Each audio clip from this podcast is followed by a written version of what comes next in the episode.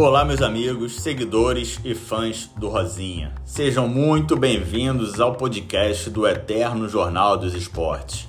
Aperte o play e curta histórias maravilhosas sobre craques do esporte e do jornalismo.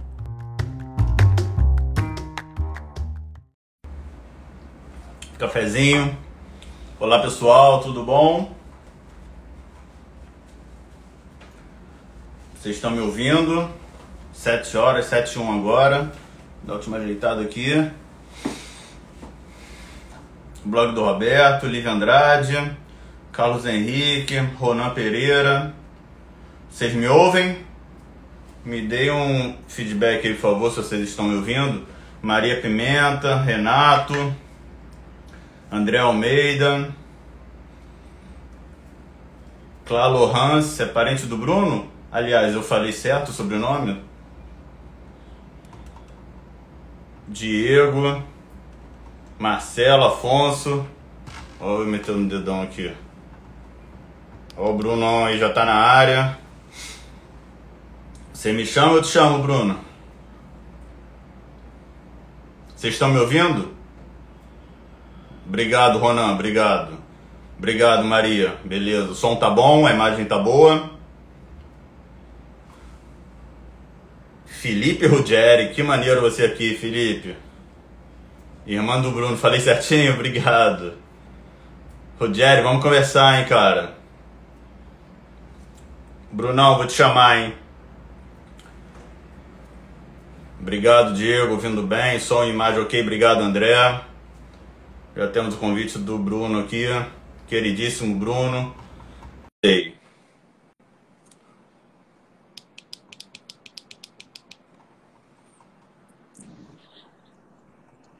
Olha ele aí, Bruno Lohans. Como é que você tá, meu amigo? Você me ouve? Ouço, ouço. Tá me ouvindo bem aí? Tudo certo? Tô... Ótimo, eu tô sem fone, eu tô direto no, no celular. Não, tô ouvindo bem, tô ouvindo bem, tá tranquilo. Eu tô de fone aqui. Primeiramente, muito obrigado pelo convite. Imagina, que isso, pô. Deixar bem claro aqui pro pessoal que o Bruno foi super solícito, super gente fina. A gente nunca se esbarrou em coberturas, mas uhum. parecia que a gente já se conhecia trocamos uma resenha rápida por telefone. O Bruno, super gente fina. Já deu vontade de tomar um chopp com ele quando ele estiver no Rio, que ele é carioca. Seja bem-vindo é, e obrigado aí por acompanhar, hein? Imagina que isso, cara. Tamo junto. Pô, pra mim é uma honra poder, poder trocar ideia, conversar com a galera. É... Com você é sempre uma oportunidade bacana. É... Sei lá, muitas vezes eu não consigo, eu não consigo atender todos os pedidos, né? É Exatamente por isso, porque algumas. A gente entende que nesse momento ainda, né, de, de distanciamento, algum distanciamento, se é que ele existe, mas a galera acaba, acaba muito ansiosa, né? O cara fala, poxa, eu só posso semana que vem. O cara, ah, mas semana que vem, não sei o quê e tal. Então eu acabei dando uma freada um pouco nas lives, é, exatamente para pontuar momentos importantes, né? Porque senão você fica falando a mesma coisa o tempo inteiro, saca? Então Aí fica meio. Eu mesmo já estou enjoado de mim. Então, então, mas um convite como o seu não, não poderia recusar. Vi tanta gente especial passando por aqui, então tô dentro, tô dentro, tô à disposição. Pô, que legal. É, essa sua preocupação eu tenho também, de ser muito repetitivo. É. Eu até dei um tempo nas lives, estava tinha conflito de agenda com alguns convidados, que é super normal. Muita gente é, tem escala, a gente estou conversando com muita gente, muita gente legal, mas é, essa questão de ser repetitivo é uma preocupação realmente, mas claro. Falando aí, vambora, manda bala. Você, você falou de gente legal, vamos falar do nosso padrinho, Dudu Monsanto, vou brincar que ele é nosso padrinho, porque ele foi o primeiro Pô. convidado aqui, vocês são amigos, né? Você me revelou, o, o, Dudu deixou um comentário lá, Dudu um querido, deu uma aula aqui na nossa primeira live. Foi Nossa maravilhoso. Pô, Dudu é, é, desde sempre o acompanhava, né?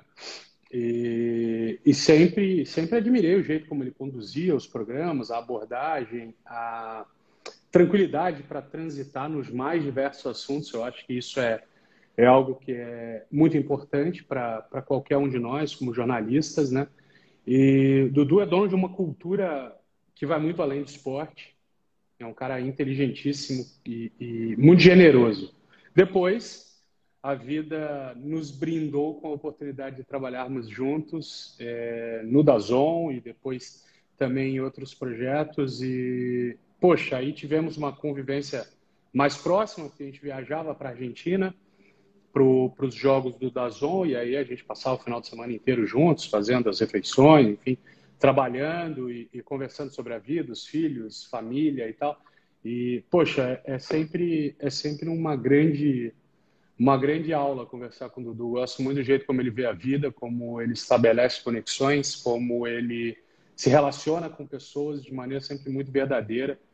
E vai ter sempre um ou outro que não vai entender, que vai ficar meio assim, mas é, o Dudu é um cara muito, muito, muito correto, muito inteligente, alguém que eu admiro muito e hoje posso, posso falar para todo mundo que é meu amigo também.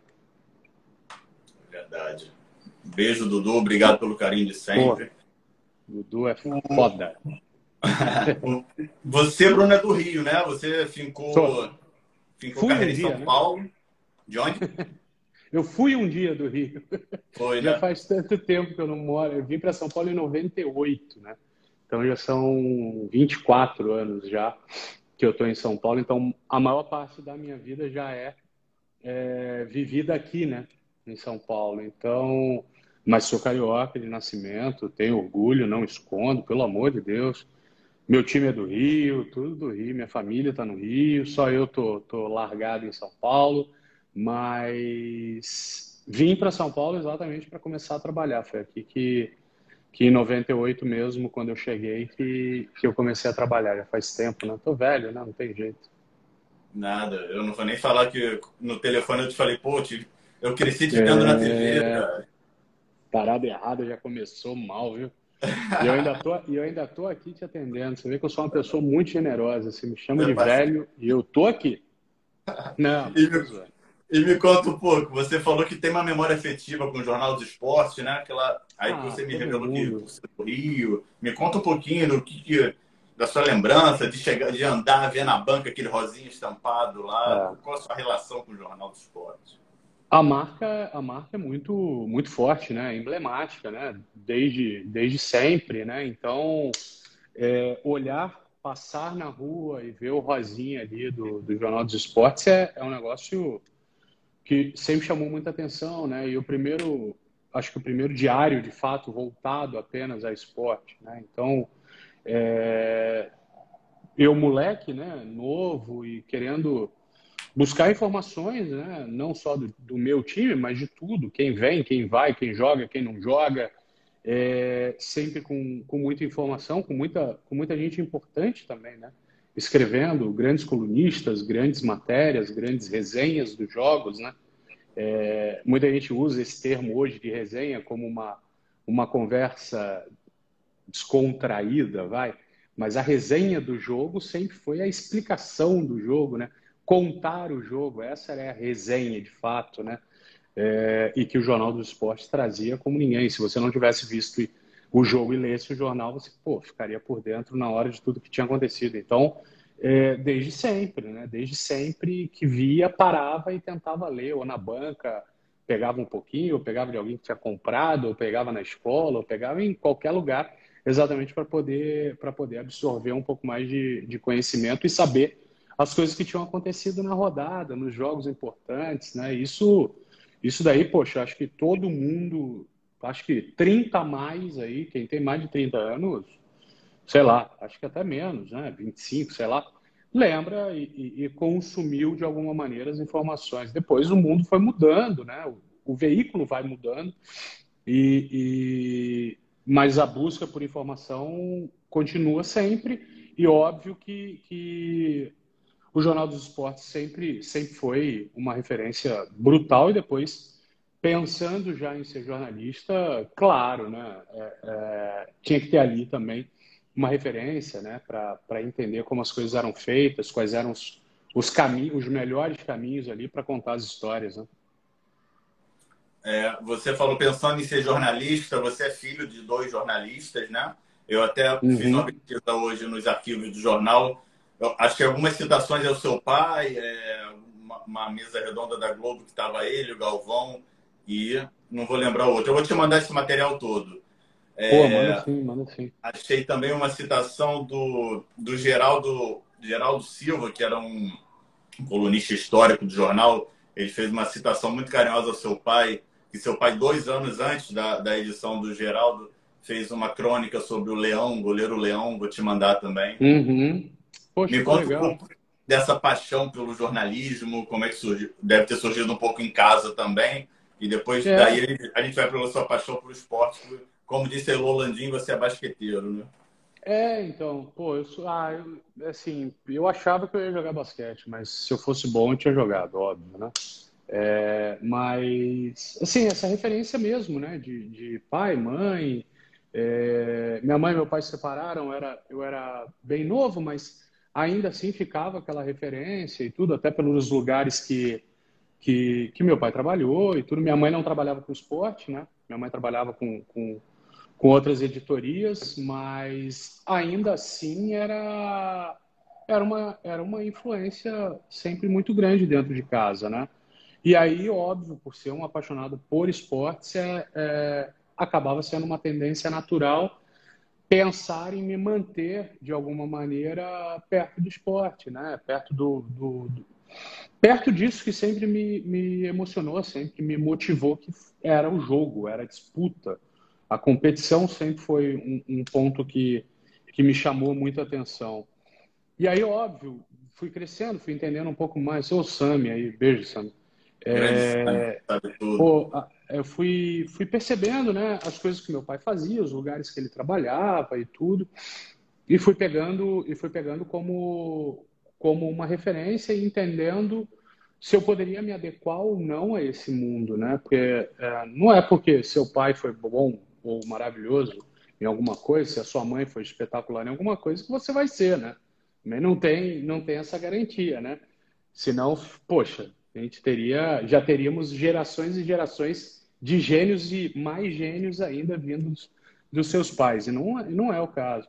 Mas aí fui amadurecendo essa ideia ali para. Tinha que fazer vestibular, alguma coisa, óbvio, né?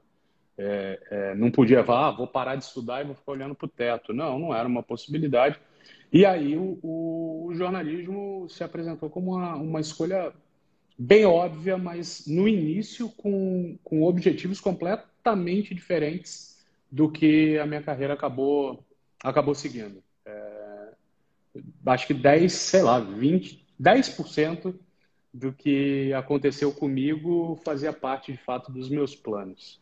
Os outros 90%, é, eu tive sempre muita sorte de ter gente me ajudando, me ensinando, me orientando e me apontando caminhos. Porque minha, as minhas vontades no início, ainda, ainda como, como um estudante, elas eram bem diferentes dos caminhos que minha vida acabou tomando. Totalmente diferentes. E falando dessa transição do, do atleta para a quadra, como deve ter sido sua primeira cobertura de basquete, assim? Foi muito emocionante, ah. você lembra? Então, cara, assim, é, é... logo que eu vim para São Paulo, eu eu busquei, eu estava buscando trabalho, né? Estava no segundo ano da faculdade só. E estava buscando algum estágio, na verdade. Não era de fato um trabalho, né? Mas estava buscando um estágio. Estava querendo começar a fazer alguma coisa. E e aí eu, eu conheci o Olivério Júnior, um jornalista aqui de São Paulo. Ele tinha uma assessoria na época, ainda tem uma assessoria. E, e aí gostava muito do meu pai, muito, muito, muito. E aí, quando me apresentaram como filho do Michel, ele falou: Cara, o que você está fazendo? Eu falei: Não, eu acabei de chegar em São Paulo e tal, estou procurando o que fazer. Ele falou: Se você quiser, você começa a trabalhar amanhã. Eu falei: Como assim? Ele falou: Não, você começa a ter uma assessoria e tal. Minha assessoria cuida dos times de vôlei e de basquete de Osasco, que eram patrocinados pelo BCN na época, um banco. E hoje só tem o time de vôlei, né? O time de basquete no, no adulto, no profissional, o projeto foi descontinuado. E eu falei, caraca, poxa, maravilhoso, né? Caramba, pô. E nessa, nessa época, no time do, do BCN, lá em Osasco, a Paula jogava. A Magic Paula jogava. Que é, assim, para mim, minha maior referência de jogo bem jogado, jogo bem pensado, jogo inteligente. A Magic Paula, né? Só isso. E eu falei, caraca, eu vou trabalhar com ela. Falei, Meu Deus do céu, pô, 18 para 19 anos, molecão. Falei, que isso, que, que benção, né, cara? Que parada incrível, assim. E aí eu fui trabalhar nessa assessoria, Tim Teixeira, também um jornalista incrível, maravilhoso, o Olivério, e eu, e eu fui aprender, na verdade, né? Eu achava que eu trabalhava pra caramba, mas na real eu tava, eu tava, eu tava sendo amparado e recebendo os caminhos ali dos caras mais velhos. Mas aí, logo de cara, tive a oportunidade de trabalhar com a Paula, né? Poxa, era um. Eu olhava, sei que é aquele negócio de olhar para o ídolo mesmo, assim, né? O olho brilhar mesmo e tal. E a gente teve, passou a ter uma relação muito bacana, assim, muito respeitosa e carinhosa, né? É, muito de ídolo e fã mesmo, só que convivendo num ambiente muito próximo. Isso foi um negócio espetacular, né? Assim, o vôlei o vôlei tinha a Ana Moser ainda na época, tinha também jogadores. Pô, Chico Lins, cara, grande figura. Bração, Chico, você é foda. E, e, e tinha muitas jogadoras importantes, né? Eram equipes muito fortes. Né? Isso daí já me deu também uma, uma bagagem muito legal para aprender a lidar com grandes figuras, né? E tratá-las da melhor maneira. A grande figura, a referência, quer ser tratado como uma pessoa normal. é assim que as pessoas querem ser tratadas. Elas querem ser tratadas com o respeito que toda pessoa deve ser tratada, mas fundamentalmente com, poxa, com, com carinho, com atenção e com o tratamento mais simples possível. Né? Quem é fora da curva é, gosta de se sentir normal e se sente normal nesses grandes tratamentos, nesses momentos simples, né? Parar de tomar um café ali no copinho de plástico e e trocar uma ideia assim já é, já é incrível. Então, isso me ajudou muito, foi incrível. Logo depois, eu fui. Meu pai trabalhava na TV Record nessa época, nesse ano de 98. Eles tinham a Copa do Mundo da França. E meu pai era um dos diretores de esporte ali e tal. Ele montou a equipe, foi todo mundo para a França e eles precisavam de gente na retaguarda. E meu pai falou: Ó, vou te arrumar um frila aí durante a Copa para você arrumar um dinheiro e tal e para você aprender. E aí eu caí dentro de uma televisão. Tinha ido a muitas redações de televisão com o meu pai, né? É, é, nas férias, quando eu vinha para São Paulo e tal, não sei o quê, mas ali eu caí de fato para entender o que era televisão numa cobertura gigantesca. E, e, pô, fiquei louco, maravilhado. Eu era assistente de produção, mas, pô, eu andava grandão, parecia que eu era o diretor do canal, assim, sabe? De tão, de tão mágico que aquilo era para mim. Fazer ir na, na copiadora, rodar roteiro, fazer cópia do roteiro e entregar pela emissora, para mim era um, pô, era um negócio incrível, assim. E, sem perceber, eu fui conhecendo todas as áreas da emissora, né? Passa pela redação, passa pelo estúdio, passa pelo switcher, vai no controle mestre, e aí você vai conhecendo um, conhecendo o outro, e fala, opa, é assim que você precisa se mexer dentro de uma estrutura como essa. E também foi uma experiência maravilhosa, maravilhosa. E aí depois eu consegui um estágio, de fato. Acabou a Copa, né? Eu saí desse, desse freela na, na TV Record e consegui um estágio. Meu pai conseguiu um estágio, né? Falar bem a verdade, né? Então, é, eu consegui um estágio no Canal 21, que era um canal local da, da Bandeirantes em São Paulo. E aí. Só que era um canal de jornalismo geral, não era esporte. E aí. Aí eu caí no dia a dia de uma emissora mesmo, assim, para entender como as coisas funcionavam. E não tinha nada de esporte. Não tinha uma linha de esporte, cara. Só falava dos problemas da cidade, e eram muitos, são muitos. Qualquer grande capital tem problemas enormes e, e, só que não tinha uma linha de esporte, cara. E eu lembro que eu coordenava assim, é, eu ajudava a coordenar as entradas de helicóptero, de trânsito e tal, nos jornais e tal. Sofria pra caramba que o piloto não.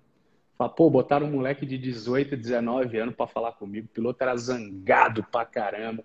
E aí eu falava, ó, oh, vai chamar aí e aí, pô, mudava alguma coisa no jornal, ao vivo e tal, e não chamava, ele ficava puto, me xingava pra caramba e tal. Falei, pô, o que, que eu vou fazer? Eu saía. Pô, não era nada ali, velho. Não era nada. A gente não é nada em momento nenhum do processo, porque tem muita gente envolvida, mas ali eu era menos ainda. Pô, eu era um estagiário, cara. Não, não tinha diferença nenhuma no que eu fazia, mas eu me cobrava, eu chorava, estressava, ficava maluco quando as coisas não davam certo. Mas nessa parada de você andar pela emissora, conversa com um, conversa com outro, conversa com um, conversa com outro, eu fui procurando onde é que estava a galera do esporte, onde era a redação do esporte, quem mandava, quem era o segundo, o terceiro. Pô, preciso conhecer essa galera, né? E aí fui conhecendo a galera e com seis meses do meu estágio no Canal 21, abri uma vaga no esporte como assistente de produção. E aí eu consegui essa vaga e aí, aí encontrei, encontrei assim, o meu lugar mesmo, assim, que era, era o que eu queria fazer. E, e aí a história começa a andar de um outro, de um outro jeito que sobre o qual eu passei a não ter mais nenhum controle. Nenhum controle, mas foram, foram momentos absolutamente incríveis. Tem um momento que a gente só vai, né? Só vai, velho. Só vai. Toninho Neves, grande. Pô, um cara porque eu tenho uma gratidão imensa, tenho muito, muito respeito, carinho e gratidão pelo Olivério Júnior, pelo Tim Teixeira, caras que me deram essa oportunidade e, e lá na assessoria e depois é, com o Toninho Neves, que me deixou ir para o esporte da Bandeirantes. E ali as coisas começaram a andar, elas começaram a se mexer de um jeito que, que eu não, não tinha a mínima percepção do que estava acontecendo. Mas é essa parada mesmo. Tem que fazer, vamos embora, vai e faz. E foi assim que, que as coisas aconteceram. E você tem, não vou, não vou perguntar uma, você tem um top 3, top 5 de coberturas inesquecíveis? Não. Não, não tem, cara. Não tem, velho. Impossível. Impossível. Assim, ah, pô, sei lá, cara, tem é, é, primeira Olimpíada, primeira Copa, esses são momentos muito grandes, né? São muito especiais, óbvio, mas tem outras coisas que às vezes é, não marcaram tanto o público, não marcaram tanto, mesmo dentro da emissora, não tiveram tanta repercussão, mas que para mim são momentos muito especiais, assim, muito grandes, assim. Você falou do negócio da, das primeiras reportagens. Cara, não era para eu ser repórter. Não era para eu estar no vídeo. Eu nunca quis estar no vídeo. Não era, não fazia parte de nenhum plano na minha vida virar repórter. Eu virei porque mandaram. Eu virei porque o Toninho Neves virou e falou: "Ó, você vai para a rua fazer matéria. Ponto. E eu preciso dar folga para os repórteres, que os caras trabalham todo final de semana e eu preciso dar folga na segunda-feira. Então você vai fazer matéria. Eu e Fernando Nardini, brilhante, que hoje está na ESPN já há um tempão, a gente ia, a gente ia fazer matéria para dar folga para os outros. Ponto. E era horroroso. Não tinha a mínima condição de ir ao ar. Mas ia. Então, ah, assim, é, é... e aí depois alguém saiu de férias, e aí o Toninho falou: ah, faz esse mês, sai das suas funções de produtor e e, e vai para a rua ficar um mês. E aí, quando acabou esse mês, ele falou: Ó, fica. Eu falei: Como? Ele falou: Fica. Eu falei: Pô, eu juvenilzão, né? Falei: Pô, agora vai, né? Agora a vida dá uma clareada. Falei, e o dinheiro? Ele falou: Não tem. Eu falei: Então eu tô também, vou embora. então, então é, é isso que eu falo. Não, passei a não ter mais nenhum domínio sobre isso. E, e aí, como repórter, na TV Bandeira, Cara, imagina isso, assim, hoje em dia você aprende no seu canal de YouTube, no seu, na sua rede social, com o seu celular, você vai lá e, pô, não gostei, não publico, sabe? Você ganha essa intimidade na sua privacidade. Você só exibe aquilo que você realmente gosta, aquilo que você tem confiança. Comigo não, cara. Na TV aberta, irmão, na TV Bandeirantes, que era o canal do esporte. Olha isso, que, que falta, falta de, de senso de quem mandava, né? É, pô, que isso, cara? Eu tava aprendendo no ar numa emissora gigante como a TV Bandeirantes, com caras monstruosos, assim. Minha primeira transmissão ao vivo, aí que eu falo da sorte, foi o quê? Um jogo de basquete. O Bandeirantes comprou o Campeonato Brasileiro de Basquete na época, 2001, eu acho. e, poxa, falaram assim, pô, Bruno, você manja de basquete? Eu já fazia muita coisa de NBA como produtor, e, pô, então você vai fazer a transmissão do campeonato de basquete. Só quem ia narrar o campeonato de basquete no Bandeirantes era o Silvio Luiz, cara, que nunca tinha narrado basquete na vida. Então foi, caraca, nossa. E foi a primeira vez ao vivo, foi numa TV aberta para o Brasil inteiro, num jogo de basquete. Aí, pô, era um ambiente que pelo menos eu me sentia confortável. Mas, cara, nossa, assim, errei o nome do árbitro, velho. Assim, hum. é, então, essas coisas me marcam muito. São coisas que as pessoas nem lembram. Nem lembram, não tem a mínima ideia. O Marcelinho Machado, por exemplo, que é o pô, maior, dá para dizer, o maior ídolo da história do basquete do Flamengo, jogava no Fluminense. para se ter ideia, muita gente nem lembra disso. O Marcelinho, então... Marcelinho e o Duda são dois parceiros do perfil, eles seguem, curtem bastante. Um abraço para eles. A família toda é incrível, assim, são pessoas maravilhosas é, vi o Marcelinho na sexta, até aí no Rio, no Jogo das Estrelas, mas eu estava na transmissão, não consegui falar com ele. E Duda eu falo sempre também, é um cara, pô, são caras que eu admiro muito, assim. Então, ali eu tive uma oportunidade que me trouxe o um mínimo de segurança.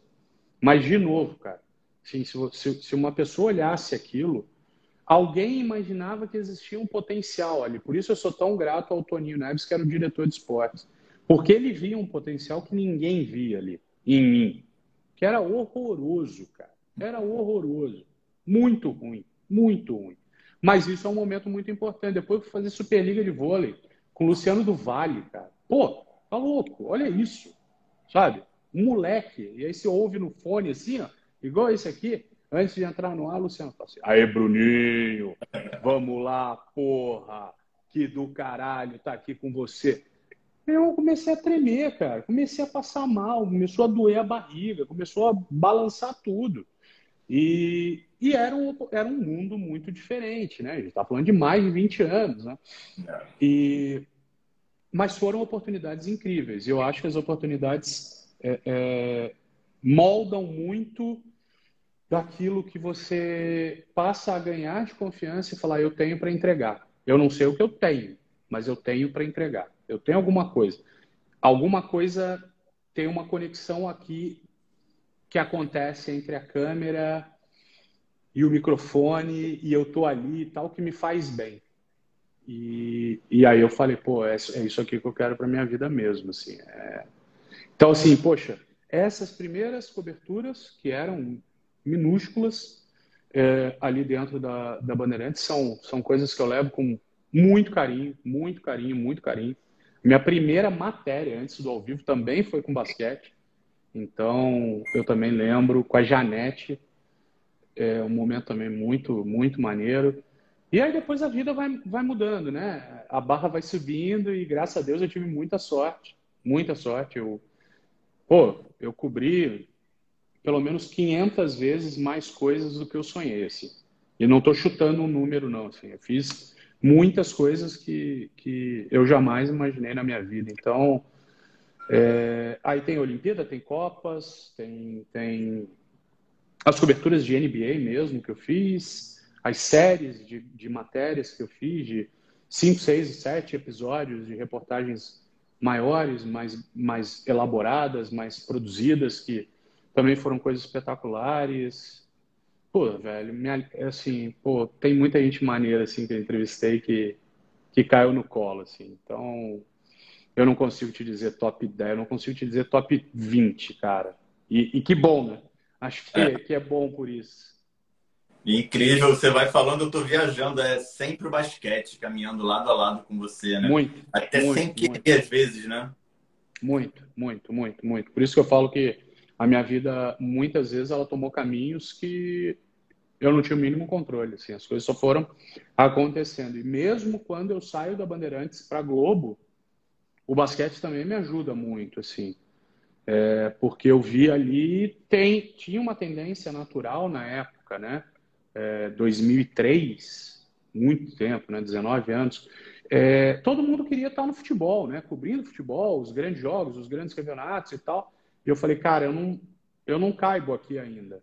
Então deixa eu ir onde ninguém quer, entre aspas, né? Não é ninguém quer, não era Não é um termo exato, mas assim, falei, poxa, tem um espacinho aqui, então me dá os outros esportes.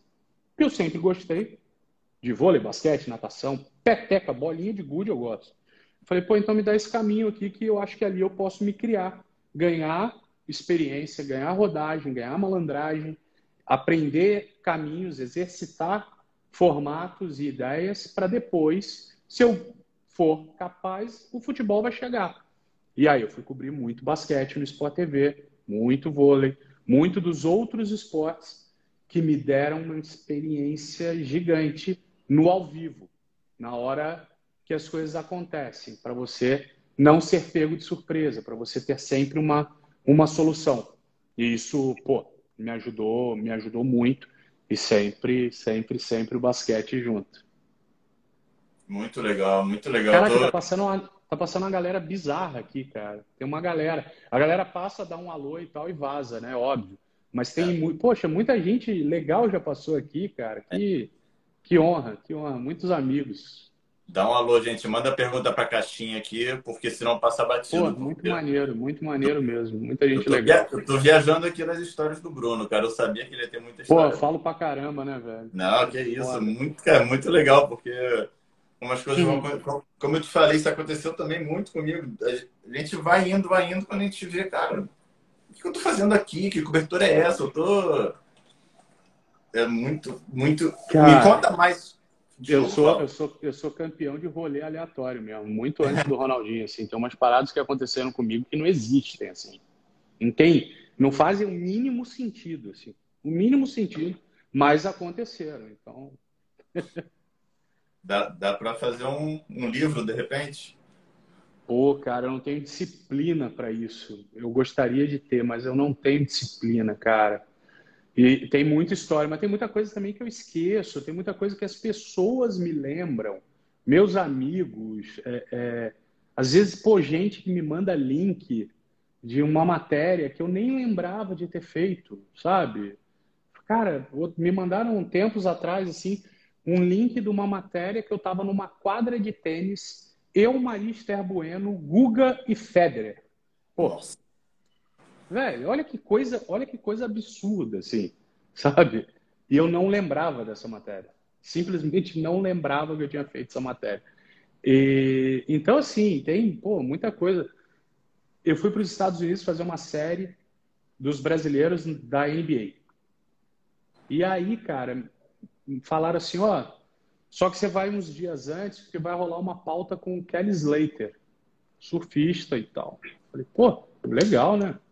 Só que tô ali na minha. Falei, ah, cara, devo encontrar o cara, ter lá meia hora com o cara e tal, faz lá meia dúzia de perguntas e desenrola a matéria. Não, eles tinham conseguido um dia inteiro com o Kelly Slater. Então, eu encontrei o Kelly Slater 8 horas da manhã para tomar café da manhã. Eu fui para casa dele, eu fiquei na casa dele até as 10 e meia da noite.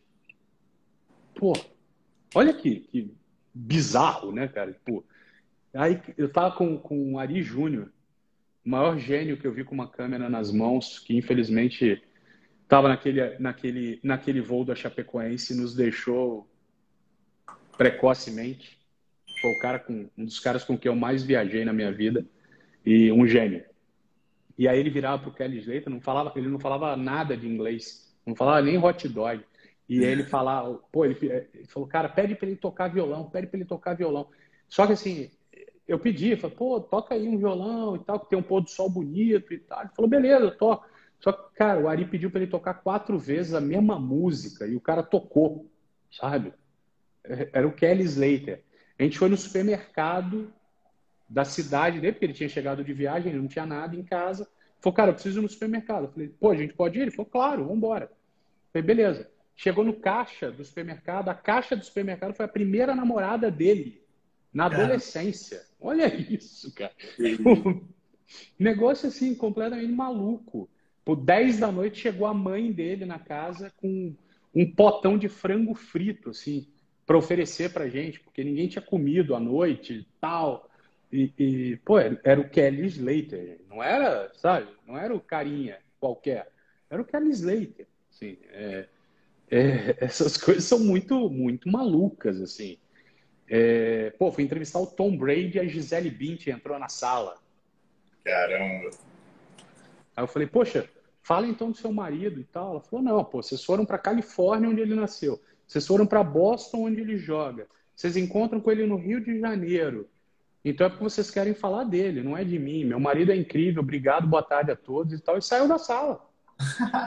Eu falei, caraca, a mulher é grande, essa mulher é forte, velho. Sabe? Então, tem muita coisa maluca, assim, muita coisa. Muito, muita coisa louca. Eu entrevistei o Kobe Bryant no meio da Copa do Mundo da África do Sul. Eu e ele. Eu e o Kobe. Assim, trocando ideia como ele tá aqui. Sabe? Porra. É, é...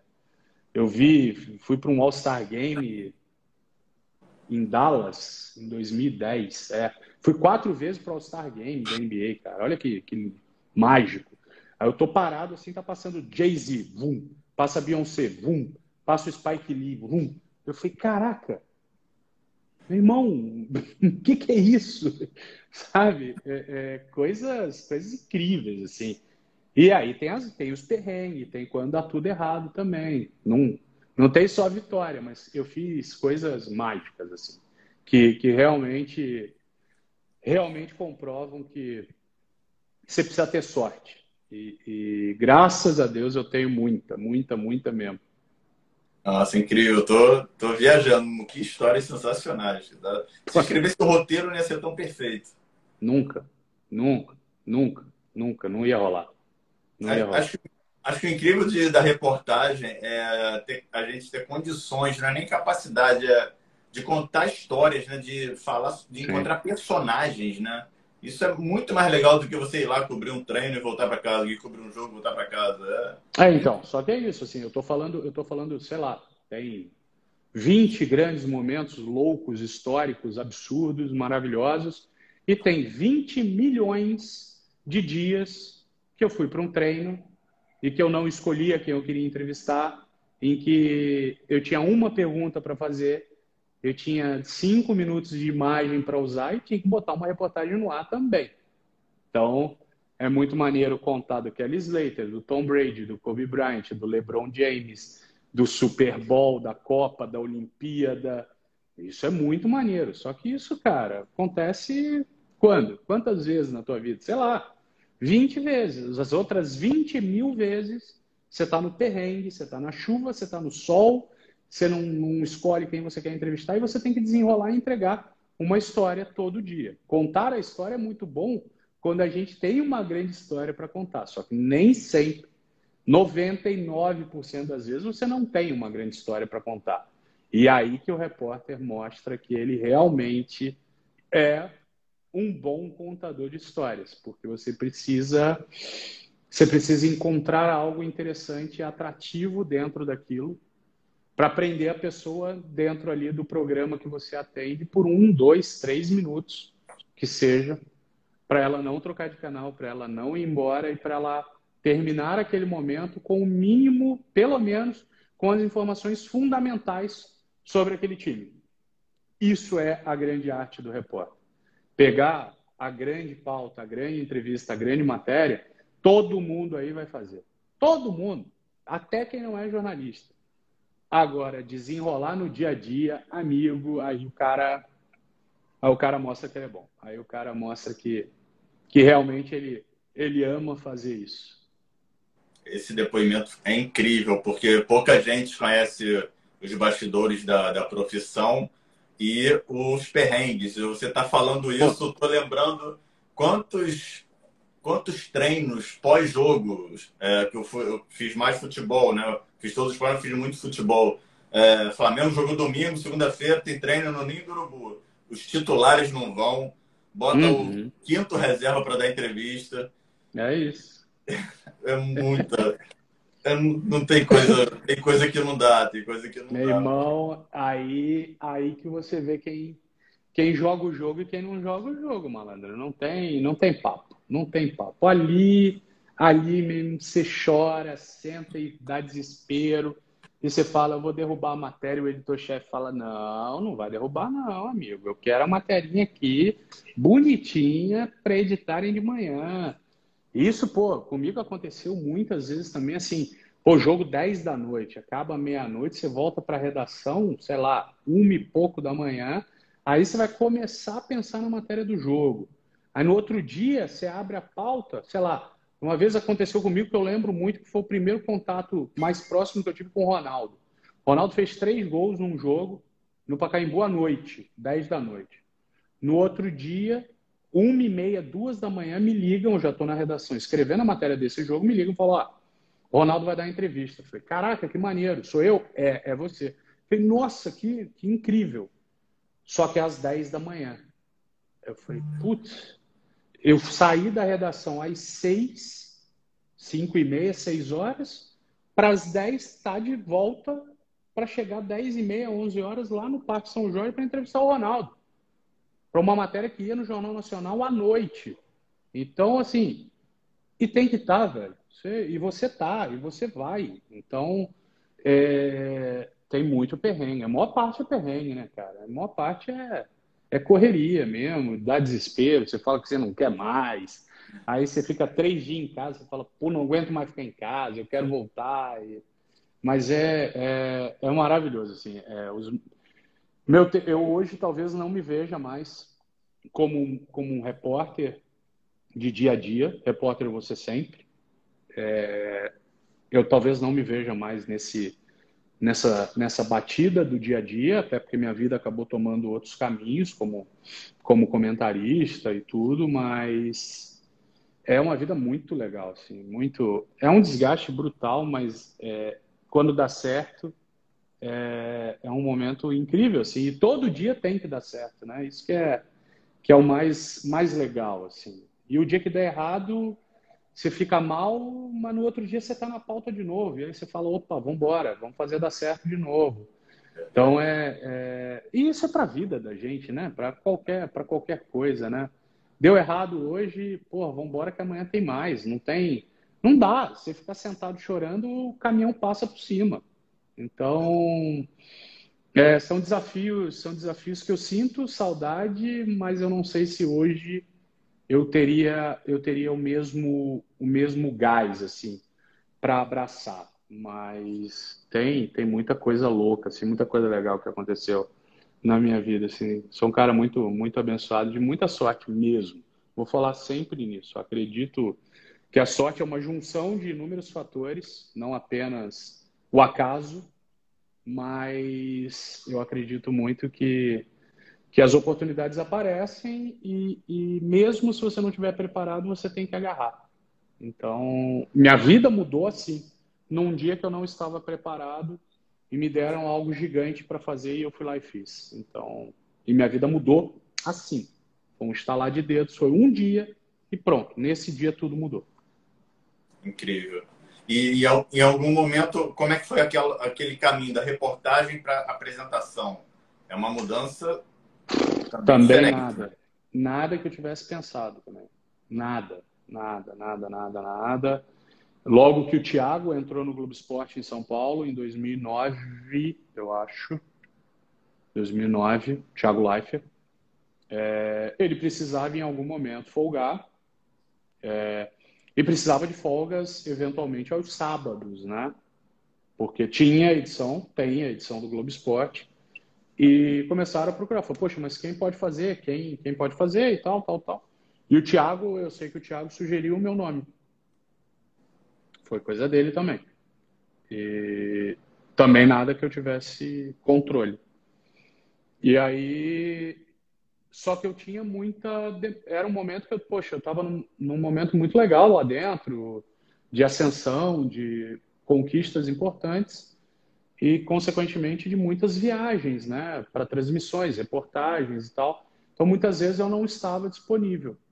Mas, quando eu estava disponível, eu e o Ivan Moré, a gente acabava revezando ali no sábado, ou quando o Thiago estava de férias, ou depois, mais na frente, quando o Thiago passou a atender o entretenimento, né? Então, ele passava a temporada fora para The Voice. Então, é, eu ajudava ali e tal, eu ficava eu acabava revezando, mas também nada que eu tivesse pensado assim. Mas é outro mundo, assim, né? É outro, é outro ritmo, outro pique. E todas as vezes, todas as vezes, todas que eu estava apresentando o Globo Esporte, enquanto tocava a música da abertura, eu tinha certeza durante a música inteira da vinheta, eu tinha certeza que eu ia travar e eu não ia conseguir dar boa tarde. Todas as vezes eu me torturava durante 20 segundos de vinheta, fala assim, eu não vou conseguir falar, eu não vou conseguir falar, eu não vou conseguir falar, eu não vou conseguir falar. Acabava a vinheta e eu saía falando. Blá, blá, blá, e acabava o programa também, eu não tinha lembrado de nada que eu tinha falado durante o programa. Você entra num transe, num outro mundo ali, numa outra rotação e mas eu me torturei muito, sofri muito no estúdio, porque eu falava que eu não ia conseguir, que eu não ia conseguir. E aí tinha muita gente legal em volta tanto no switcher quanto no estúdio, as câmeras me ajudavam muito. Falava, vambora, moleque, vambora. Respire e vai, respire e vai, respire e vai. Olha para cá, olha para lá. E eu ia, eu ia sem pensar, eu ia só fazendo. E mas poxa, era uma experiência, foi uma experiência incrível também assim, muito muito essa muito importante para mim como como pessoa mesmo, né? Porque é, também o Globo Esporte era o horário da minha vida, né? Pô, era hora de parar, almoçar e ver o Globo Esporte. Então, de alguma maneira, me ver ali dentro, não só como um repórter, que também é super importante, mas me ver comandar aquilo, né? minimamente comandar aquilo, porque aquilo anda, anda sozinho, mas, pô, é, é um orgulho, um orgulho danado, assim. O programa, o programa em São Paulo tem praticamente a minha idade, né? Eu apresentei a edição de São Paulo. Então, e meu pai trabalhou na edição do Rio, trabalhou na edição de São Paulo. Cara, pô, é um, um orgulho, um orgulho fantástico, assim, é muito louco, muito louco mesmo. Você ficou quanto tempo na apresentação? Eu nunca fiquei, eu nunca fiquei direto na apresentação. Sempre uhum. bati e voltava, bati e voltava. Mas eu acho que nessas idas e vindas, assim, eu não sei quantos programas eu apresentei, não tenho a mínima ideia, mínima ideia mas foi bastante. Mas eu acho que eu fiquei uns quatro anos, né? Nesse vai e volta. Faz um sábado, não faz o outro, faz 20 dias, depois sai. É, nessas idas e vindas, assim, acho que uns três, quatro anos. Eu acho que eu, que eu passei ali, eu passava ali pelo estúdio, volta e meia eu estava por ali. E você mesclava com a reportagem ainda, então? Sempre, sempre, sempre. Muitas vezes, quando era plantão no sábado, fazia o Globo Esporte, depois ainda pegava algum jogo quando precisava. É... Sempre, sempre com a reportagem. Meu foco ali dentro, dentro da TV Globo, sempre foi a reportagem. Eles nunca, eles nunca me consideraram como um, como um apresentador. Então, eu era um repórter que ia ao estúdio quebrar galho. Para eles era assim. Para mim, eu dava a minha vida ali, mas para eles não era não era nada que que não fosse dar folga para alguém, deixar alguém descansar no momento em que precisava. Mas para mim é, pô, eu dava o sangue, dava o sangue ali, saía amarradão ali, achava achava aquilo tudo incrível, né? E aí vem aquele momento que tem acontecido muito, com você aconteceu até em 2016. É, a, a gente até conversou isso, né? A, é, a mídia convencional vai perdendo um pouco de espaço. Por... O Dudu falou muito isso também, por questões de exclusividade. Então, os profissionais querem explorar outros mundos, outros veículos. É, o, o streaming crescendo muito, as redes sociais crescendo muito. Como é que foi Não. essa decisão de sair, de explorar novos, novas mídias? Cara, primeiro que assim, a decisão não foi minha, não. Os caras que me mandaram embora, velho. Os caras não queriam cara virou para mim e falou que eu era ruim e que estava me mandando embora. Discordo de maneira brutal dele, mas não foi uma decisão minha. Ele virou um dia para mim e falou: Acho que você não rende mais, acho que você não é bom mais e eu estou te demitindo. Falei: Pois não, virei as costas e meti o pé. Não, não era uma opção minha. Nunca foi, nunca foi. Talvez fosse depois, numa sequência com essas outras possibilidades, assim. É... Mas ali naquele momento, no final de 2016, eu não, não era uma opção minha. Mas alguém julgou que eu não era mais bom o suficiente para estar ali. Não tenho nada a questionar a respeito. Nunca perguntei por que, que me colocavam nos grandes momentos, nas grandes coberturas. Não ia questionar a partir do momento que eles não contavam mais comigo. Acho que é uma opinião de algum, de uma pessoa que convenceu outras pessoas. Não concordo, acho que a pessoa está redondamente errada e creio que a sequência dos fatos mostra que essa pessoa não teve talvez a melhor leitura do momento. Beleza, segue a vida e segue o baile, entendeu? E aí fui buscar as minhas oportunidades, é, é, tive decisões erradas na sequência, cometi erros também, então tá tudo certo.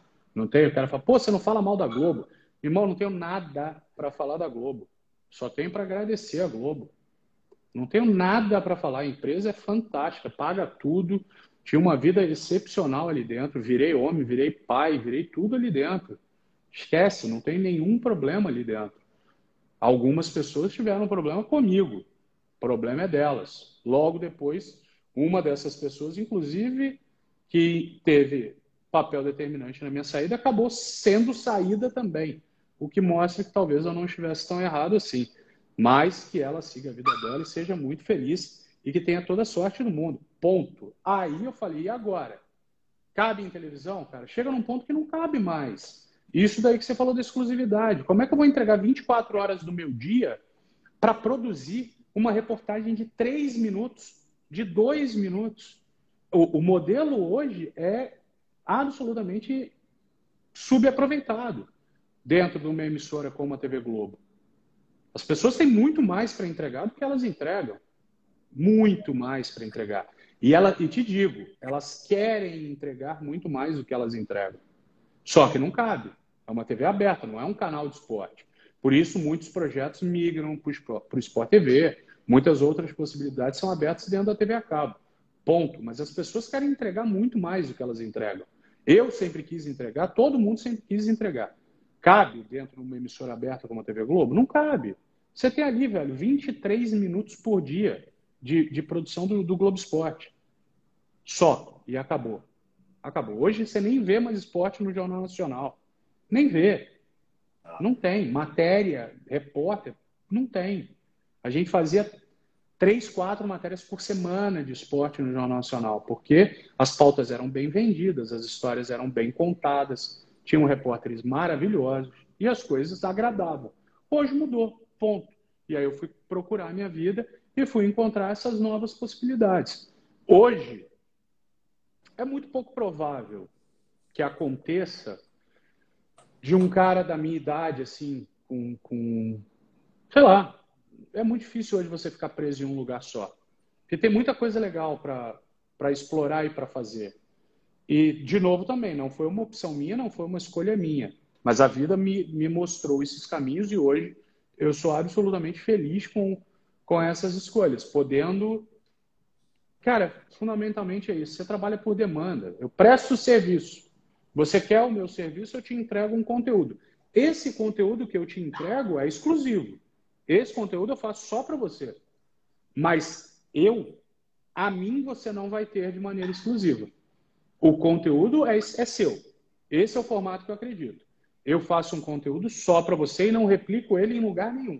Replico apenas como forma de divulgação, nunca negociando esse conteúdo. E você não vai ter a mim de maneira exclusiva. Você vai ter ao meu conteúdo. Ele é teu, você faz dele o que você quiser pelo tempo que estiver estabelecido dentro desse acordo. Depois, a gente vai buscando novos conteúdos. É o formato que eu acredito. Não sei se está certo, não tenho a mínima ideia, porque está mudando todo dia. Toda hora tem uma parada nova. Mas é o formato que eu acredito. O meu conteúdo para você é exclusivo. Eu não sou exclusivo para você. É o que eu acredito. Mas essa, essa liberdade é muito boa, né? É. Eu acho. É, assim, ela gera uma insegurança danada também. Sim. Não vou mentir, não, cara. Não vou tirar uma onda aqui de que, pô, minha vida é, é fácil pra caramba, tá tudo lindo.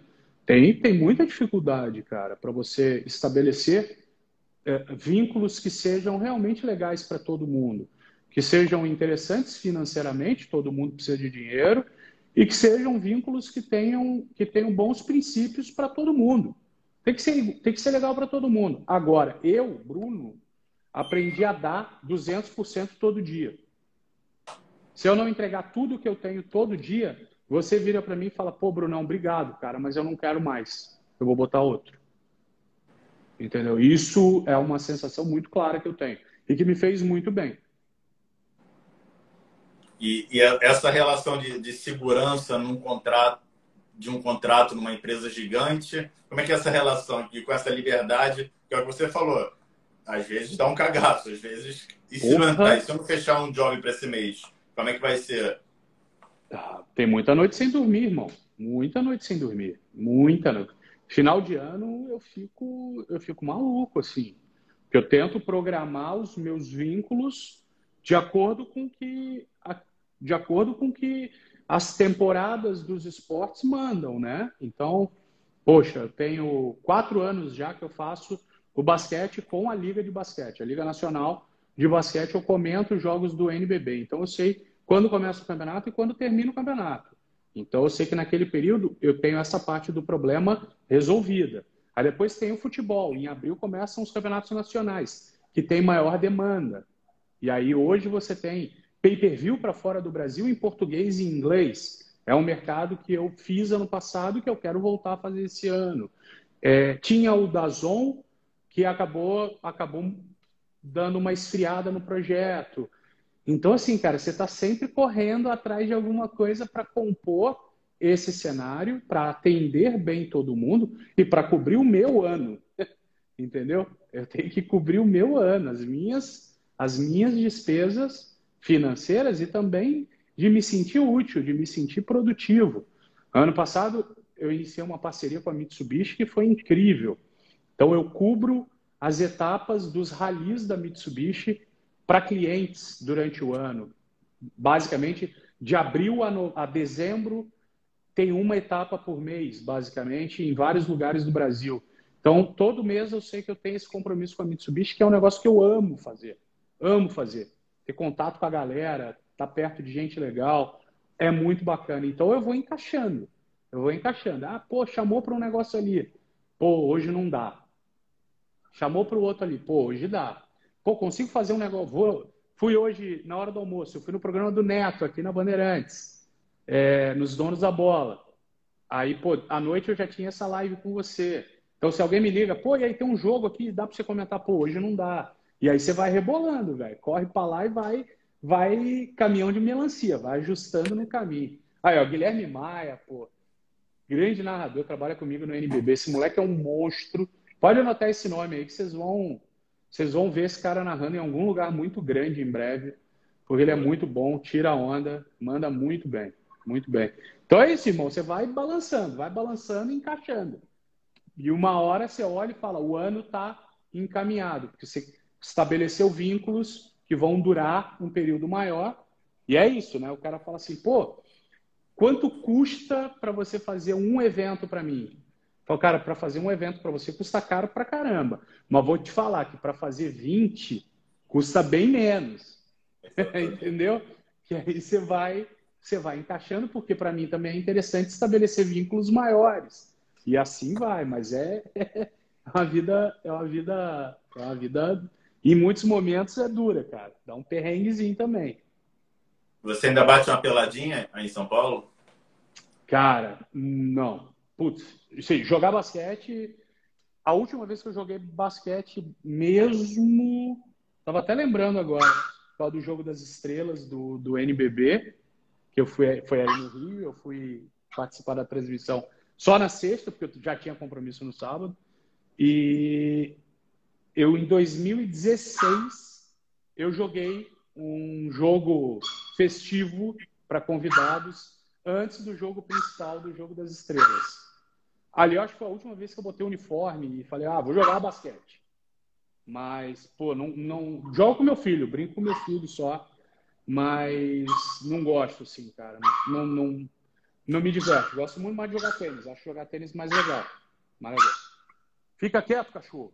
Cachorro tá latindo, desculpa aí, foi mal. O, meu filhote está aqui falando também, relaxa.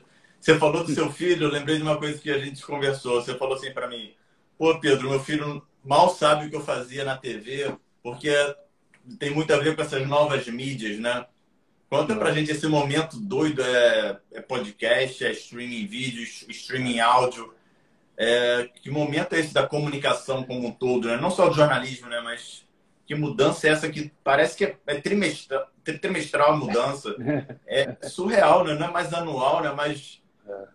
É igual trienal, é muito doido, né? Vem, to, vem toda hora um aí. Toda hora vem um boletim aí com nota e tal, você tem que tirar a nota azul, senão o bicho pega. Mas eu acho incrível, cara. Eu acho maravilhoso. Eu acho, independentemente de me beneficiar ou não deste, deste mercado, desse mundo, cara, eu acho muito bom, muito bom. Como eu te falei, pensa que eu comecei em 98, 99, ou você trabalhava nos canais abertos ou você não trabalharia em televisão. Pouco tinha de TV a cabo, tinha TVA Esportes, que depois virou ESPN, e tinha o Sport TV com um projeto embrionário ali, que não era, não era tão consolidado. Embrionário não, já era um projeto grande, mas não era um projeto gigantesco como é hoje. Então era um projeto da Globosat, não tinha nem a Globo envolvida e tal. Então você tinha muito poucas possibilidades de entrar no mercado. Hoje eu não preciso, se eu tenho 18, 20 anos, eu não preciso entrar no mercado. Eu crio o meu mercado. Você criou o seu mercado. Você está aí. Você vai lá, pegou os direitos, fez as coisas direitas, você tem uma marca importante. Você criou o seu mercado. E isso é muito legal. Isso é mágico. Mágico. Você cria o seu mercado, você cria a sua demanda e você é dono do seu produto. Por isso, não acredito mais no formato da exclusividade. Acredito no conteúdo exclusivo, como eu te disse, mas não na exclusividade do profissional, da pessoa. Por isso, porque você cria o seu mercado. Isso é maravilhoso, cara. O cara que é tímido, ele vai para um áudio, ele vai para um podcast sem vídeo. O cara que é mais desenrolado, que gosta, pô, vambora. Manda bala aí, mete a cara. Treina no seu celular. Você vai ficar bom, cara. Você vai. Você pode não ser o melhor cara do mundo, mas você vai achar o seu melhor, o que já é muito bom. E dentro do seu melhor, cara, você vai encontrar o nicho você vai encontrar um mercado, você vai encontrar gente que gosta daquilo. Então, isso é muito bom. Estar associado a grandes corporações, grandes empresas, é muito maneiro. Vai te dar a possibilidade de estar nas grandes coberturas de uma maneira mais constante, mais sólida. Mas ainda assim, cara, você cria o teu produto, você desenrola, você bota o preço nele. E outro, e te digo, hein? Se você for bom e um bom negociador, você vai ganhar muito mais dinheiro do que você ganharia trabalhando num canal de televisão. Na média, te digo tranquilamente, você vai ganhar bem mais do que você ganharia num canal de televisão. Então, além de tudo, é rentável se você fizer da maneira correta e com a dedicação necessária. Não tem papo. Acho esse momento é mágico, cara, é incrível. Todo mundo eu queria aproveitar mais, te digo, eu sou um procrastinador horrível. Eu me odeio por isso, me odeio. Queria aproveitar muito mais disso, mas se alguém não tem alguém me empurrando, eu acabo não, não botando a energia que eu preciso. Mas para quem tem gás, cara, tem muita porta para abrir, muito. Você falou dos seus projetos com a Mitsubishi, com a NBB, não com a Liga, né? E Sim. você teve no Donos da Bola com o Neto. Quais são, são esses seus projetos atuais? E fala do seu atual ah, momento. O Neto, o Neto é uma participação. Eu sou convidado e vou lá, não ganho um real para ir lá. Vou lá porque eu gosto muito dele. Ele é um cara absolutamente generoso. É, e num momento, por exemplo, em que ninguém me convidava para ir em lugar nenhum, ele me convidou para ir lá, sacou?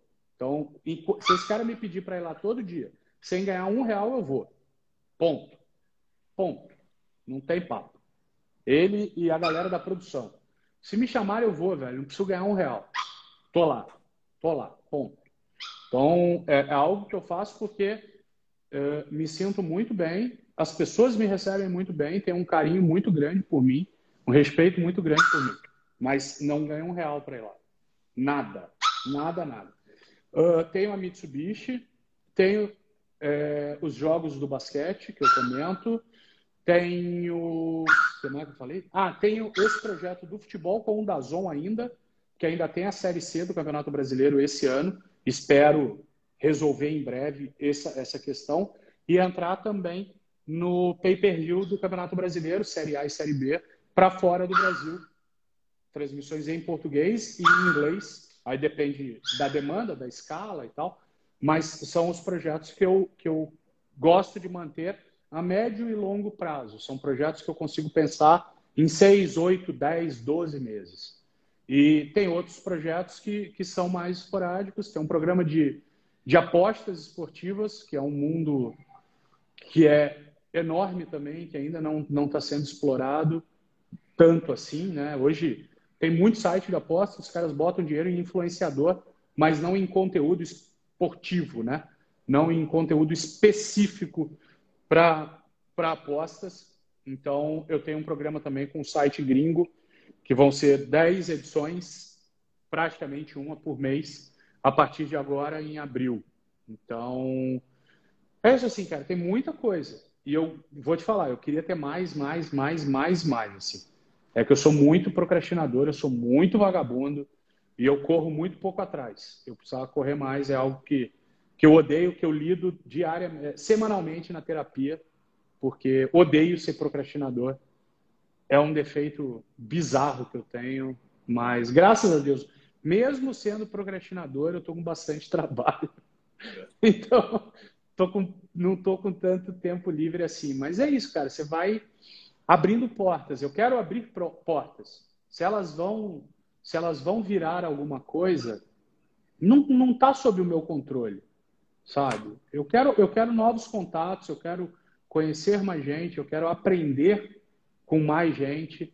E a partir do momento que a gente está trocando ideia aqui, né, cara? Eu vi o, o MC da falando essa parada e achei incrível, assim. É, quando a gente está trocando ideia, todo mundo sai com duas, né? É. Eu fico com a sua e você continua com a sua. Eu levo a sua e continuo com a minha. Então são duas ideias, todo mundo já ganhou. Concordando ou não, todo mundo ganhou um ponto de vista, é, uma maneira diferente de pensar, e isso já é incrível. Então eu quero conhecer mais gente, quero aprender com essa molecada, porque a galera nova sabe muito, muito. Talvez o que eu conheça de esportes, eles conheçam de ferramentas que eu não sei mexer, para eu abrir uma live que eu já me, eu já me cago inteiro. Então, para fazer uma transmissão de casa, eu demorei para caramba para consegui botar mesa de áudio, microfone, luz, o caramba. Hoje já estou malandro, já consigo me virar. Eu mas... tô me achando até escuro aqui, mas tem que vai ajustando aos poucos. É, então eu já arrumei. Eu tenho, um, eu tenho um controlezinho aqui, ó. Opa, ficou mais claro. É. é, eu já deixo na mão aqui, velho, porque aí você vai, ó, vai diminuindo, vai encaixando é, e tal. Tô com isso aqui. Eu né? vou. E a galera, e a galera mais nova uh, sabe muito disso. Eles têm muita, muita sagacidade para se movimentar nesse mundo. Então, eu quero abrir portas, eu quero conversar, eu quero trocar ideias. Se vai virar, cara, pô, vai ter uma dezena de fatores que, que vão ter que caminhar para isso. Mas se não virar, você, pô, você conheceu uma nova pessoa, você aprendeu alguma coisa naquela conversa, você trocou uma ideia, você. E isso já tem um valor enorme para mim, cara. Pô, se. É o que eu falo assim, cara, se alguém me ouve por cinco minutos eu já fico absolutamente honrado. E se depois desses cinco minutos ela ainda dá risada ou ela fala, pô, achei legal aquilo que ele falou, porra, eu ganhei meu, meu dia, velho. Ganhei, ganhei a semana, sabe? Então, é, é tentar, tentar fazer girar. A roda tem que girar aproximando pessoas legais, sabe? Então, isso é, é um negócio que eu acredito muito hoje em dia. Você já me ganhou ao telefone, você foi super solícito, super educado. Como eu te falei no início, parecia que a gente já se conhecia. Eu fiquei, falei com a minha esposa, caramba, o Bruno sempre pareceu ser um cara muito maneiro na TV, mas quando você conhece é outra coisa. Você me ganhou agora falando de Emicida, que Emicida aqui em casa é, é ele que manda, ele não sabe, mas é ele que manda aqui em casa. Aqui. Até a gente tem um filho de nove meses, a gente bota o Mundo Bita com Emicida. Desde moleque eu já tava. Que maneiro. Que maneiro, e, que maneiro, isso é incrível. E você falou em abrir portas, as portas daqui do Jornal dos Esporte estão escancaradas para você. Ô, Gaúcho, peraí, mandar um abraço pro Gaúcho. Pô, tô lá do Flamengo aí no Maracanãzinho, sangue bom demais. Pô, CR, cara que, pô, é um cara maneiro também, apaixonado por basquete. A galera passando aí, manda umas mensagens. Eu não consigo ler tudo, mas, pô, pô quem, quem puder, manda aí que, que, que eu faço questão de, de agradecer. Didi, mas é isso, velho. Didi Vaz é um parceiro nosso, ele é subprefeito aqui da Zona Norte do Rio, tá dando um lindo trabalho aqui. Não gosto de entrar em política, não, mas o trabalho dele é muito legal, vale a pena acompanhar. Pô, show. Parceiro. Show, show. Aí sim. Mas é isso, cara, assim, é trocar ideia, sacou? É, é, é fazer, fazer a energia girar de algum jeito e que seja para o melhor caminho, sabe? Que seja para levar. É isso que eu te falei, para levar cinco minutos de uma reflexão mínima para as pessoas, sabe? E sem entrar nisso nos termos, nos. É, sei lá, nesse dialeto criado hoje em dia de, de palestras motivacionais, coaches e afins. Eu podia estar falando um monte de termos em inglês aqui, filosofando, divagando sobre o nada. Mas não, estou contando a minha história, é assim que funciona para mim. Entendeu? Se você se identifica com isso, maneiro, a gente vai se falar mais, mais e mais. Mas se você ouviu e falou, porra, não concordo, também já serviu para alguma coisa, sabe? Mas eu, não, eu só não gosto de entrar muito nessa de vamos filosofar e devagar sobre o nada, porque minha parada, é por isso que eu falo, meu lugarzinho no mundo é muito pequeno e é só dentro ali do esporte. Disso eu entendo, disso eu me garanto, aí eu vou trocar ideia com você. Tenho opinião sobre tudo. Claro que tem mas faço questão de mantê-la para fóruns um pouco mais reduzidos e para pessoas que eu sei que realmente vão, vão querer falar sobre e não simplesmente apontar o dedo para uma opinião A ou B. Eu tenho opinião sobre tudo, mas deixa quieto.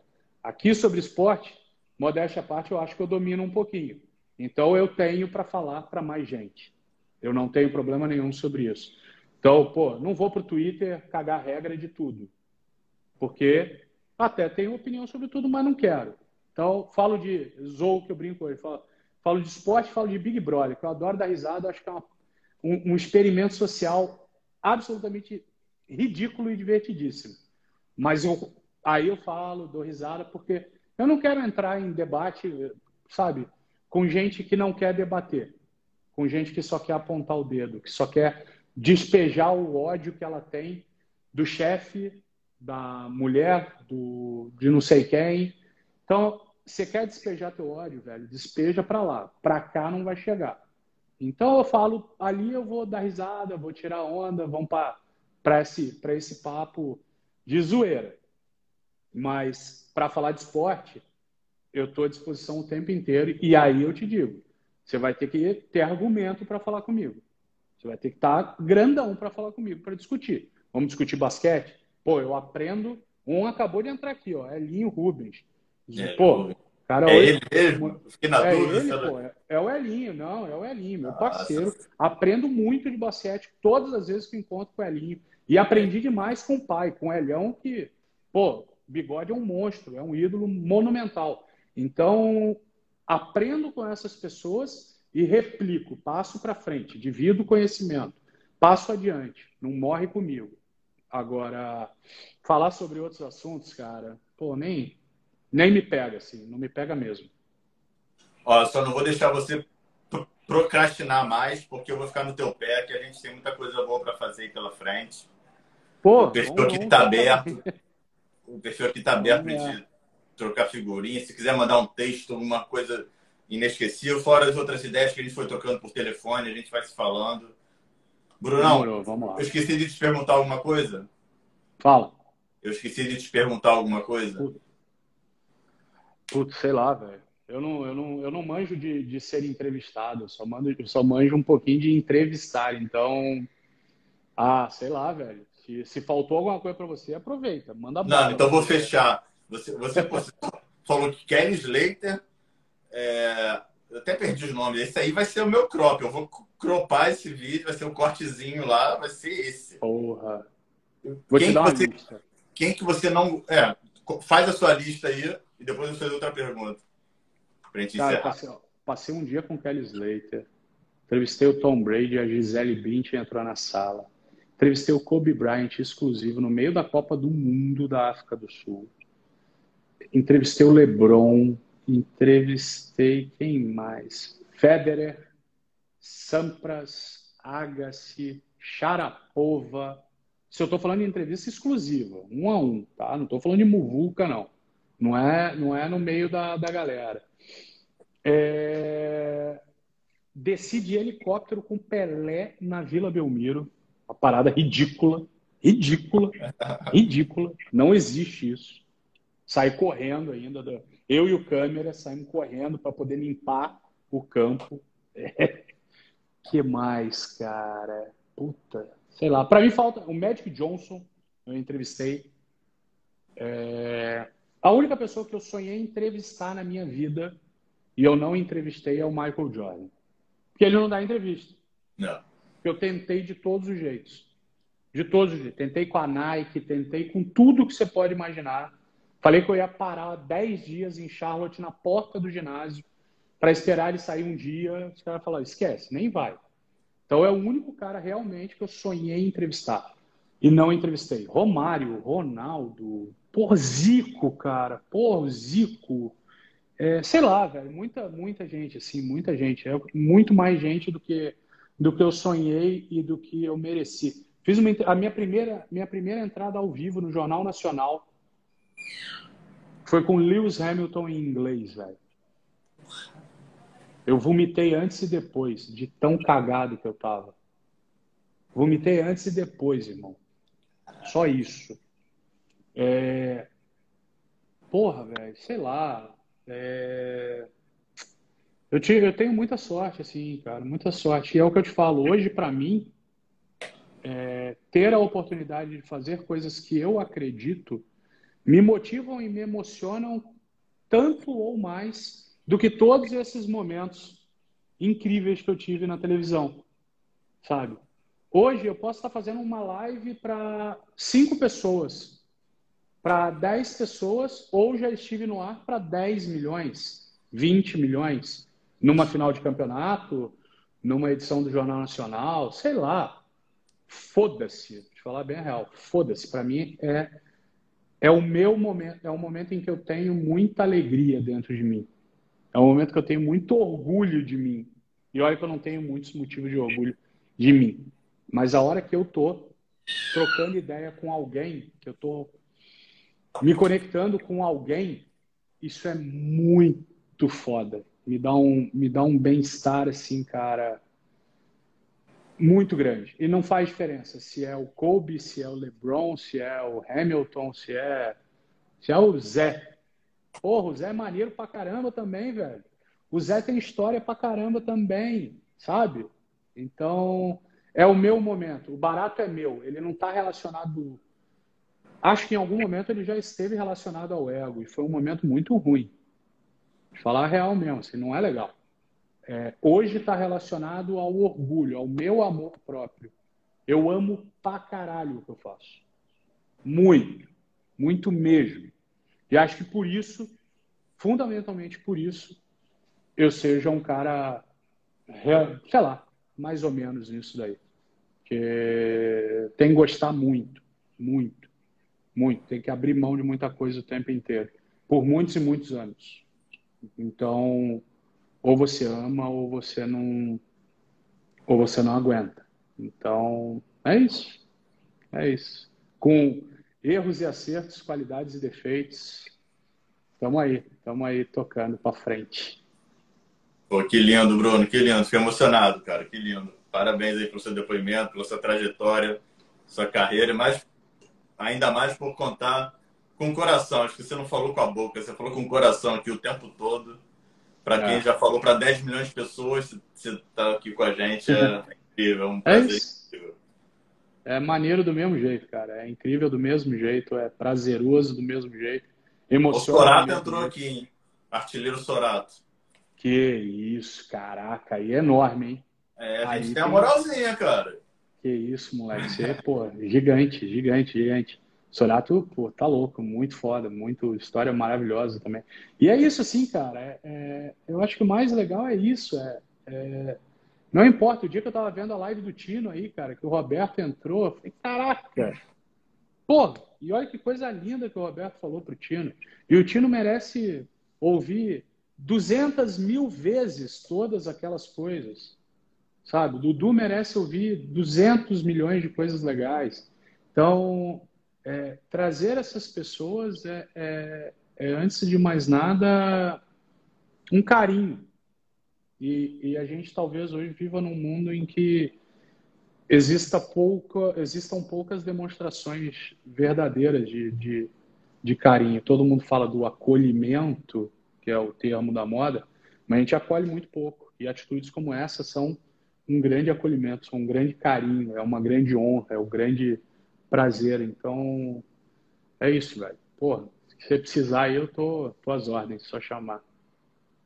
Como eu falei, eu sou, eu sou muito grato ao, ao Dudu. É o, vou brincar, é sempre que isso que ele é o padrinho, nosso primeiro entrevistado. O Décio Lopes foi o primeiro. Décio, que, assim, porra. Primeiro que aceitou o convite. Só que como ele mora fora, a gente não, não, foi, não acabou não sendo o primeiro entrevistado. O Décio Tino é muito foi, ídolo. O Tino foi uma coisa de louco, assim. Ele falou, Pedro, eu sou cria do JS. Eu pô, vou fazer uma sessão do cria do JS. Base do JS, que ele falou. E Pô, você também, a gente deu match de tá primeira louco. ali, cara. Você foi super, super receptivo, super gente boa. Acho que esse projeto. Me engano tá... bem, eu engano bem, é apenas isso. Não, não engana nada. Obrigadão, Bruno. Obrigado mesmo por tudo aí, pelo todo depoimento. Valeu. Compartilhar a sua história. O canal está sempre aberto para você e a gente vai se falando com certeza. Temos muita coisa para fazer ainda. Demorou, só chamar à tua disposição. Obrigado por todo mundo que passou, pela galera que ficou. Então, ainda mais a agradecer. E, e é isso. Se, se você se divertiu, já está valendo, já, já ganhamos o dia. E agora a gente tem que ganhar o dia de amanhã. O de hoje a gente já resolveu. Olha o meu sorriso aqui, fala tudo, né? Boa. Valeu, Brunão. Um abraço. Demorou, tamo junto. Tamo junto. Valeu. Tchau, tchau.